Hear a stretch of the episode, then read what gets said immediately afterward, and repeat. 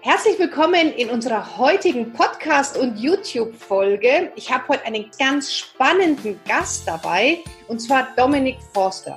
Dominik Forster ist Ex-Junkie, Ex-Dealer im großen Stil, Ex-Knacki mit zwei Jahren und sechs Monaten Hochsicherheitsjugendhaft, Bestseller-Autor und heute erfolgreicher Startup-Unternehmer und Influencer. Ich grüße dich, Dominik. Hallo.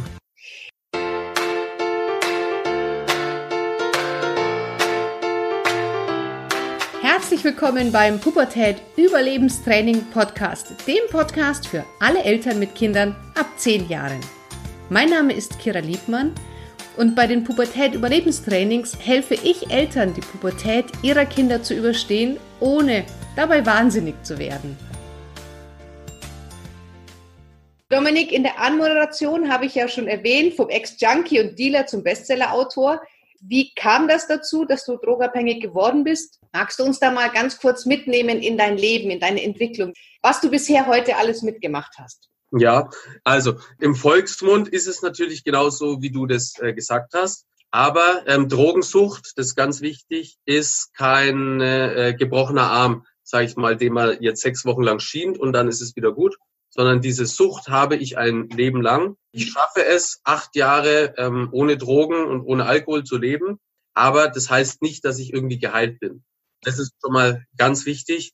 Ähm, deswegen passiert es auch ganz oft, dass zum Beispiel Leute, die zehn Jahre clean sind, dann wieder rückfällig werden, weil sie sich eben denken, ich bin jetzt zehn Jahre clean, ich werde ja jetzt wohl mal was trinken können. Und das Suchtgedächtnis vergisst aber nicht. Also es kann durchaus sein, dass du zehn Jahre clean bist dann äh, was trinkst oder kiffst oder was auch immer und das dann sofort dein Suchtgedächtnis anspringt und du wieder total eskalierst. Also das ist extrem gefährlich. Bei Alkohol ist das ja eher bekannt. Ist das dann also bei den künstlichen Drogen dann auch so? Ja, also es ist äh, im Prinzip bei jedem Suchtstoff so. Es gibt Menschen natürlich, die ähm, einen sogenannten kontrollierten Konsum machen können, aber es gibt äh, der Großteil, ähm, der eskaliert dann. Also ja. wenn jetzt zum Beispiel die Hauptdroge Heroin gewesen ist, habe ich auf Therapie schon oft gesehen, ähm, dass die dann einen Rückfall mit Alkohol hatten, sich mhm. dann dachten im, im Alkohol, naja, egal, jetzt nehme ich halt auch Speed und dann Heroin. Also man kann ja diese Sucht, ähm, ja, man kann Sucht jetzt nicht pauschalisieren.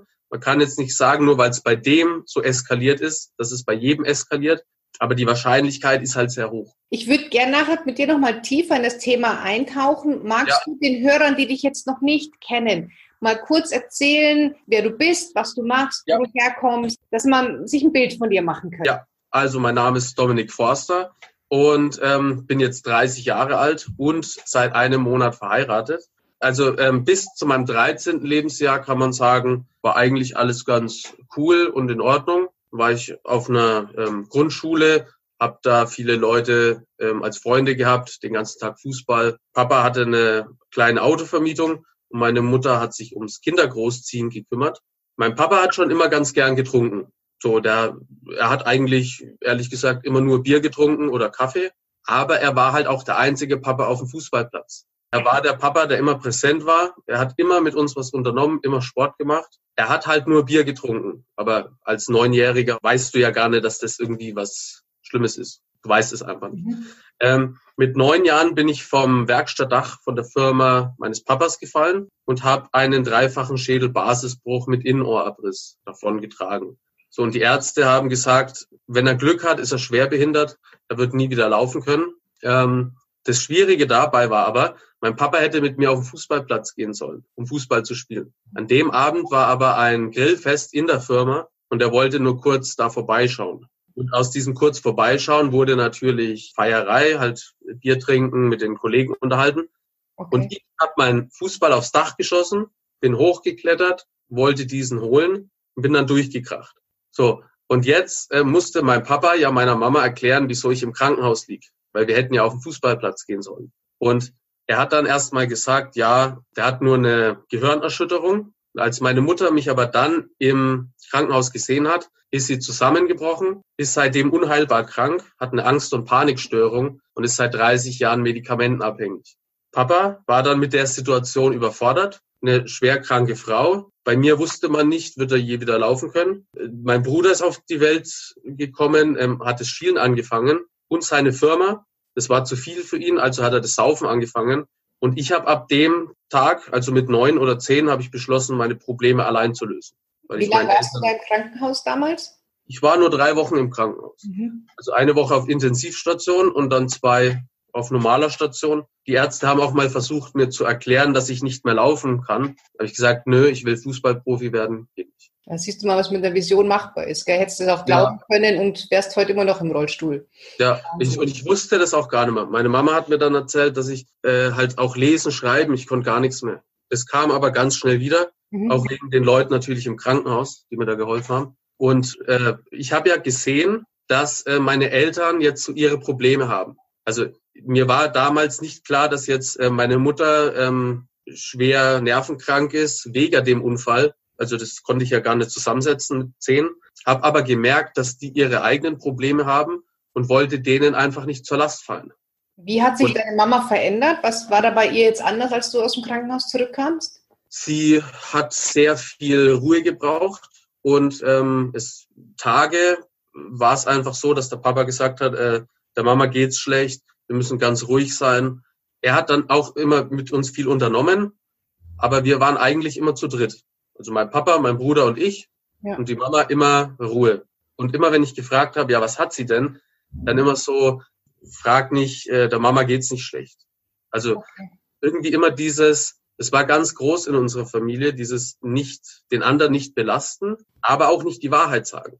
Also es wurde nie ausgesprochen dir gegenüber, was sie genau. hat, sondern du wirst immer so im Unwissen gelassen. Genau, immer dieses, mhm. du bist noch zu klein, du verstehst mhm. es gar nicht. Aber ich habe ja gemerkt, dass meine Mama Tabletten aus dem obersten Schub in der Küche nimmt. Ich mhm. habe das ja gesehen. Und mir immer die Frage gestellt, ja, was hat sie? Warum mhm. macht sie das? Auch mit meinem Bruder. Also wir haben natürlich gestritten oft, wie das ja bei Geschwistern fast normal ist. Oder wenn wir äh, gespielt haben, dann war das auch immer zu laut. Also ich kenne meinen Bruder auch nicht, der ist mir auch sehr fremd. Mhm. Natürlich auch wegen der Vergangenheit meiner Eltern und sowas. Aber wir waren oft immer in getrennten Zimmern. Also immer möglichst Ruhe. Oder ich bin halt dann auf dem Fußballplatz. Und es war einfach, ja, seltsam für mich. Aber so bestimmt auch schwierig, oder? Wenn du dich da immer so zusammenreißen musstest dann? Weil Kinder sind halt ja. halt auch mal laut und wild und wollen nicht folgen. Ja, bis zu meinem 13. Lebensjahr, da war ich wirklich ähm, ein, ein Wirbelwind. Also mhm. mittlerweile habe ich auch ADS, also mhm. diese Konzentrationsstörung, aber nicht das Körperliche. Also als Kind war ich jetzt nicht der Zappel-Philipp. Ich musste immer sehr viel unternehmen oder mit mir musste man sich sehr viel beschäftigen. Ich habe sehr viel gefragt und war schon ein Wirbelwind, aber eher geistig, sage ich jetzt mhm. mal. Und dann musste ich ja aber auf eine neue Schule. Und das ist jetzt eben das auch, wie es bei mir zur Sucht gekommen ist. Ich bin auf eine neue Schule gekommen, das war aber dummerweise ähm, eine der berüchtigten Hauptschulen in Nürnberg. Und ich wollte natürlich aufs Gymnasium oder Realschule, aber ich habe es nicht geschafft wegen der Noten her. Habe nicht verstanden, dass ich jetzt gute Noten brauche, um Tierarzt zu werden. Mein Kopf, äh, das ist auch heute ja so. Und ich habe eine Gedächtnisanalyse gemacht. Also wenn der Konzentrationsstrang quasi das Laufen anfängt, das ist wie so ein Fließband, wo aber Flecken drauf sind. Und quasi wenn der Denkvorgang anläuft, dann blockiert es. Und deswegen habe ich das einfach nicht realisiert. Gute Noten, Schule, was soll das? Und dann bist du auf die Hauptschule gekommen. Genau. Und mhm. da habe ich festgestellt, dass ich mit 13 Jahren ausschaue wie 10. Also ich war sehr klein, sehr dünn, sehr schmächtig. Hat nie jemand interessiert, weil auf dem Spielplatz mit meinen alten Freunden war ich einfach der kleine Dommy. Das war ja völlig normal. Und auf dieser neuen Schule, wo dann alle in der Pubertät waren, angefangen haben zu rauchen, zu trinken, Mädels, Scheiße bauen, war ich völlig überfordert. Und ich war nicht nur überfordert, sondern wurde da wirklich ähm, vier Jahre lang verprügelt, angespuckt, Hausaufgaben weggenommen. Also jeder Schultag war im Prinzip, ja. Also es gab keinen Schultag, wo ich nicht verprügelt worden bin oder angespuckt oder sonst irgendwas. Hast du die Hilfe geholt oder hast du das alles mit dir selber ausgemacht? Ich habe es mit mir selber ausgemacht, mhm. weil ähm, also die, den Lehrern möchte ich gar nicht die Schuld geben. Sozialarbeiter gab es damals noch nicht, aber mhm. da wäre ich auch nicht hin. Also ich hatte viel zu viel Angst, überhaupt irgendwas zu machen. Ähm, und meinen Eltern konnte ich mich ja nicht anvertrauen, weil ich ja gemerkt habe, die sind überfordert. Meiner Mutter geht's ja eh nicht gut. Und wenn ich ihr jetzt noch erzähle, dass ich in der Schule verprügelt werde, ja, dann geht's ja noch schlechter. Das hat man nicht gesehen, also Sie haben nicht gemerkt oder waren Sie so mit sich selber beschäftigt, dass Sie das gar nicht mitbekommen haben? Also ich war jetzt nicht so, also ich bin jetzt nie so richtig extrem verprügelt, dass mal jetzt das ganze Gesicht blau ist oder sowas. Ähm, es war halt immer, ich hatte zweimal ein blaues Auge, da habe ich aber erzählt, das ist vom Sport, Ellenbogen halt ins Gesicht oder irgendwas. Das meiste, das, das waren immer so diese, diese unterschwelligen Mobbing-Dinger. Also quasi, man sitzt in der Schule, ich natürlich ganz vorne, erste Reihe, und immer wenn der Lehrer sich umgedreht hat, hat mir der Banknachbar voll gegen den Hinterkopf geschlagen. Und dann haben natürlich alle gelacht und gebrüllt. Und das hat er zweimal gemacht während der Mathestunde. Und das hat aber schon gereicht. Also ich, ich war ja dann so verängstigt. Ich habe ja vom Unterricht nichts mitbekommen, gar nichts. Aber es war jetzt nicht so, dass ich heim bin und man hat jetzt das ganze Gesicht blau geschlagen gesehen. Aber es und reicht halt, um dich total zu verunsichern und da irgendwie genau. abseits zu drängen. Mhm. Ja, oder halt Federmäppchen hin und her werfen. Also so ja. diese systematische Zerstörung. Ja. Ähm, und bei mir hat es voll funktioniert. Also ich hatte ja dann auch äh, nachmittags quasi Angst. Also ich habe ja auch Angst gehabt, in den Supermarkt zu gehen, weil ich dachte, wenn sie mich in der Schule grundlos verprügeln, dann werden sie das ja da wahrscheinlich auch machen. Und ich habe mich gar nicht entwickelt. Ich habe mich, äh, war ein völliger Freak. Da habe ich ja heute auch noch ähm, drunter zu leiden oder zu kämpfen. Also um da ein bisschen vorzugehen. Also ich habe insgesamt sechs Jahre Therapie gemacht mit mhm. Traumatherapie und diesem ganzen Zeugs. Ich kann jetzt darüber sehr reflektiert reden und wenn ich jetzt auf der Bühne stehe oder jetzt solche Interviews mache, dann sieht man mir wahrscheinlich nicht an, dass ich äh, psychisch krank bin oder man merkt es einfach nicht. Aber das Schlimme ist, wenn ich alleine bin, dann kommen diese spastischen Anfälle. Okay. Und die einzige Person, die das mitkriegt, ist eben meine Frau. Also mhm. es gibt niemanden, der die volle äh, Auswirkung da mitkriegt, außer sie. Das ist natürlich sehr schwer auch für sie. Aber zumindest gibt es jemanden, der dich unterstützen ja. kann. Ja. Schon mal sehr viel wert. Und, und es wird auch besser. Also je länger ich eben clean bin, je ähm, länger ich diese Vorträge mache, mittlerweile bin ich auch selbstständig und kann davon leben. Es ist noch schwierig. Ähm, manchmal weiß ich nicht, wie ich jetzt die Miete bezahlen soll, aber es ist mein Job. Also ich bin ja von Privatinsolvenz, Obdachlosigkeit da raus und es ist mhm. wirklich mein Beruf, meine Berufung und es wird besser. Gehen wir noch mal ganz kurz da zurück in die Zeit. Wann hattest du denn das erste Mal Kontakt mit Drogen? Wie kam das ähm, und wie ging es danach weiter? Das erste Mal Kontakt mit Drogen hatte ich untypischerweise erst mit 17 Jahren. Warst also du aus der Schule schon draußen oder warst du noch in der genau, Schule? Genau, da war ich aus der Schule schon draußen, ähm, habe meinen mittleren Bildungsabschluss dann gemacht, aber nicht, weil ich jetzt, äh, also mit 2,3 habe ich den abgeschlossen, aber nicht, weil ich ähm, jetzt gern gelernt habe, sondern also Lernen und Schule, ich habe das nicht gemocht, aber ich wusste nicht, was ich sonst tun soll. Und 2,3 ist jetzt ja auch nichts äh, Gutes, also es ist jetzt ein Durchschnitt, sage ich jetzt mal. Aber ähm, ja, Drogen dann genommen mit 17, den Abschluss mit 16 gemacht und ähm, das Schwierige oder das Außergewöhnliche war jetzt daran, ich bin, also nach der Schule habe ich beschlossen, so kann es nicht weitergehen. Ich möchte nicht der Schwache sein. Ich möchte jetzt cool werden. Und dann habe ich äh, recherchiert, was ist cool, was gilt als cool. Und dann war quasi 50 Cent, Eminem, so diese ganzen Dinger. Eine Bravo gekauft und da wirklich recherchiert, was ist cool, was gilt als cool, was tragen, wie die Haare machen. So, dann habe ich das gemacht und um das Ganze zu testen, bin ich auf eine Jugendfreizeit mit und habe da versucht, neue Leute kennenzulernen. Eben mit meinem neuen Ich, mit mhm. meinem neuen Wissen, mit meinem neuen Statussymbol, der Bravo unterm Arm und so weiter. Und das hat sehr gut funktioniert. Ich hatte, nach zwei Wochen hatte ich 20 neue Freunde, mit denen ich dann auch in Nürnberg weiter Kontakt hatte. Und zu meinem ähm, Erstaunen haben die alle geraucht und getrunken. Ich habe das gehasst. Aber das war ja auch so ein Ding. Es gilt halt als cool. Also ich habe es gehasst, das Rauchen von zu Hause, aber meine neuen Freunde, zu denen ich dazugehören wollte, machen ja dasselbe. Und deine Sonst Vorbilder ja auch, also die, die du dir als genau. Vorbilder gesucht hast, die machen das ja auch. Genau, eben, was ja heutzutage auch noch, ähm, der deutsche Hip-Hop, der ist, ist auch ein sehr, sehr wichtiges Thema.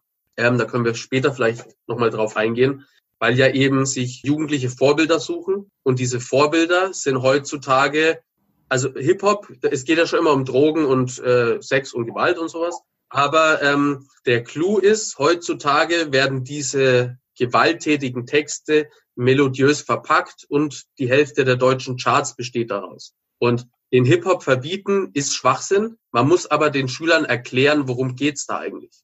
Die übernehmen auch vieles dann unreflektiert, was an Texten kommt, wissen eigentlich gar nicht oft, was damit gemeint ist.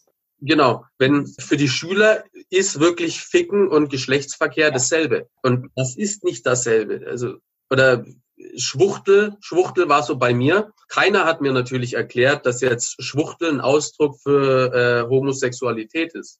Schwuchtel war einfach jemand, der uncool ist. Und dann bin ich halt auch rumgerannt, äh, ich bin Hip-Hopper, weil ich bin keine Schwuchtel. Und wusste ja gar nicht, was ich sag. Ich wusste ja gar nicht, was schwul ist oder ob, ich wusste ja gar nichts. Ich habe das nur gehört und es halt danach geplappert. Ja, man wirft halt dann mit diesen Worten um sich, die die vermeintlich coolen oder die Vorbilder eben selber benutzen.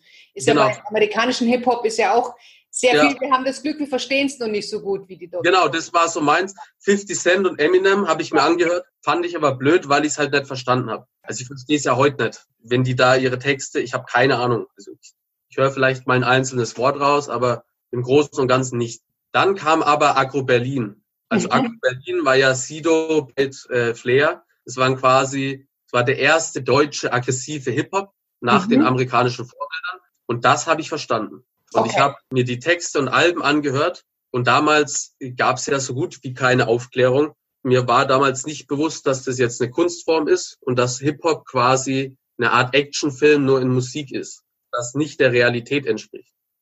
Aber es hat mir ja niemand erklärt und es gab niemanden, den ich hätte fragen können. Und ich habe da auch die Texte ähm, mir angehört und äh, recherchiert. Also ich habe alles zersplittet immer, das habe ich schon immer so gemacht. Natürlich nur bei Dingen, die mich interessiert haben. Und da ist ganz klar herausgekommen, ähm, wenn du Drogen nimmst, den ganzen Tag feierst, gewalttätig bist, dann kriegst du so viele Frauen, wie du willst. Dann mit 17 der Sinn meines Lebens, weil ich ja gemerkt habe, wenn ich der, wenn ich so bin, wie ich bin, dann kriege ich auf die Fresse. Also mach doch alles anders. Das hat dann ganz schnell funktioniert. Und mit 17 habe ich das erste Mal getrunken, erste Mal gekifft. Innerhalb von drei Monaten habe ich dann Kokain und alles Mögliche ausprobiert. In so kurzer ja, Zeit, also innerhalb von drei Monaten ja, null bis Coca okay. Ja, also extrem untypisch, weil ich ja aber auch dachte, naja, jetzt hast du vier Jahre ähm, quasi zum Aufholen. Deswegen ja. Willst du da nachlegen. Und mit 21 saß ich ja dann schon in Hochsicherheitsjugendhaft. Wegen, wegen ähm, eineinhalb Kilo Speed. Die du also, gedealt hast oder gekauft hast? Genau, verkauft, weil ab so einem gewissen Grad der ähm, Sucht musst du irgendwas Kriminelles machen. Also entweder Einbrüche oder Prostitution oder halt Drogen verkaufen. Wie hast ähm, du dir am Anfang deine Drogen finanziert, zu Beginn? Also bei mir wieder, ähm, das ist eben auch ein wichtiges Thema, weil du das ja geschrieben hast, wie ist das bei den Schülern? Bei mir, ich habe ja erst angefangen, Drogen zu nehmen, wo ich schon eine Ausbildung hatte. Also ich hatte ja 400 okay. äh, Euro zur Verfügung. Mhm. Und das wiederum hat schon gereicht. Für 400 Euro kannst du schon viel kaufen. Ja. Am Schluss war es dann aber so, ähm, dass ich das, was ich sonst in einer Woche konsumiert habe, am Tag konsumiert Also das heißt, man braucht dann auch immer mehr, um den gleichen ja. zu spüren irgendwann? Ja, das ähm, ja, Interessante oder also das Gefährliche an Drogen ist, dass Drogen erstmal wahnsinnig toll sind. Und das traut sich niemand aussprechen. Es ist ja aber völlig logisch, weil wären Drogen nur schlecht, dann wird es ja keiner nehmen. Und wird es keiner nehmen, hätten wir auch kein Problem damit. Mhm. Und den Schülern jetzt sagen, ja, Drogen sind schlecht, macht keinen Sinn, weil wenn sie Drogen ausprobieren, dann stellen sie fest, es ist nicht schlecht. Deswegen versuche ich ja die komplette Bandbreite zu erklären. So Drogen sind erstmal wie eine Silvesterrakete. Also wenn du deine perfekte Droge gefunden hast, das ist wie eine Rakete, die zündest du an, diese schießt in den Himmel und je höher diese Rakete fliegt, umso besser wird alles. Aber diese Rakete wird explodieren.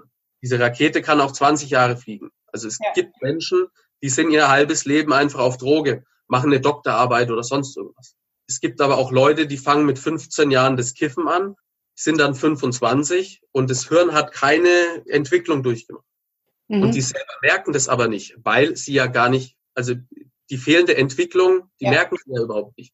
Die, mhm. die sitzen dann zu Hause, schauen sich Familie im Brennpunkt an, diese ganzen Reality-Schwachsinnsserien und feiern das dann ab, weil sie sich denken, ja, schau mal, das sind ja voll die Idioten. Merken aber mhm. gar nicht, dass sie ja selber genauso sind. Also ist da schon auch was dran, dass man sich dumm kifft oder dumm säuft, wenn man ja. das früh anfängt? Ist da Wahrheit dabei? Ja, so du kannst dich mit absolut jeder Substanz äh, behindert konsumieren.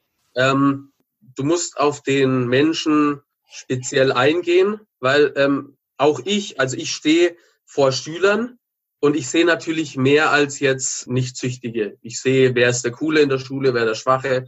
Du hast sicherlich das schon probiert und ich sehe sehr viel. Aber mittlerweile stehen Schüler vor mir und ich könnte schwören, dass die noch nie was mit Drogen zu tun hat. Und da erzählt die mir mit 15 Jahren, dass sie eine Suchtkarriere von fünf Jahren hinter sich hat.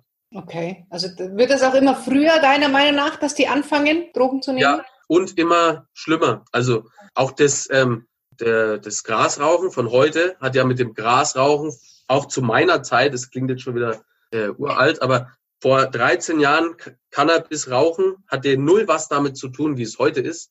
Was ist denn Weil, der Unterschied? Weil viele Eltern kennen es vielleicht aus ihrer Jugend noch, dass sie mal einen Joint geraucht haben. Was ist heute anders? Genau, also ähm, wenn zu meiner Zeit der THC-Gehalt bei 5% war, dann war das echt gutes Gras. Heute gibt's äh, 30 Prozent. Es gibt auch sogenannte Moonrocks, wobei die jetzt äh, bei Schülern, also kein Schüler hat jetzt so Moonrocks, aber äh, das sind bis zu 90 Prozent THC-Knospen. Wenn du die rauchst und du hast vorher noch nie gekifft, also ist die Wahrscheinlichkeit, dass du hängen bleibst, sehr, sehr hoch. Und ein ganz schlimmes weiteres Thema, also bei meinem Thema, es ist ja, man kann da tagelang darüber reden und hat immer noch irgendwas Neues. Ähm, schwierig oder schlimm ist es ja, dass der Cannabis-Konsum vor allem in Bayern sehr stark verfolgt wird. Natürlich ist Cannabis eine illegale Droge, aber meiner Meinung nach wesentlich ungefährlicher als der Alkohol. Was, wie gesagt, trotzdem nicht heißt, dass man sich daran nicht behindert konsumieren kann. Ne? Man muss da immer sehr passen, was man da sagt, weil vor allem Schüler sich das ja auch aufschnappen. Ja, der hat gesagt, Alkohol ist schlimmer, dann kann ich schon kiffen. Habe ich so nicht gesagt. Also ne, es ist äh, und Cannabis wird sehr stark verfolgt. Ähm, vor allem diese Kriminalisierung ist da ja sehr stark.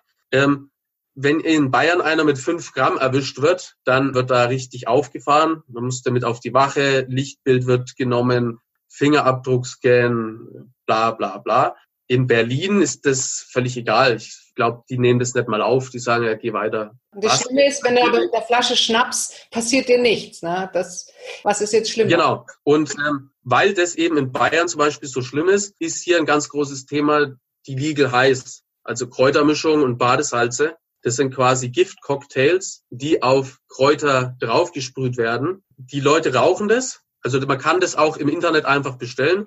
Und, und da will ich gar nicht von Darknet irgendwas.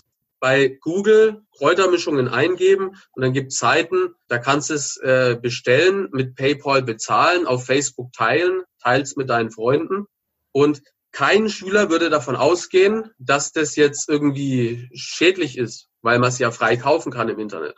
Es ist aber, wie gesagt, einfach irgendeine Giftpampe aus China. Und wenn du das rauchst, dann wirst halt irgendwie high. Mhm.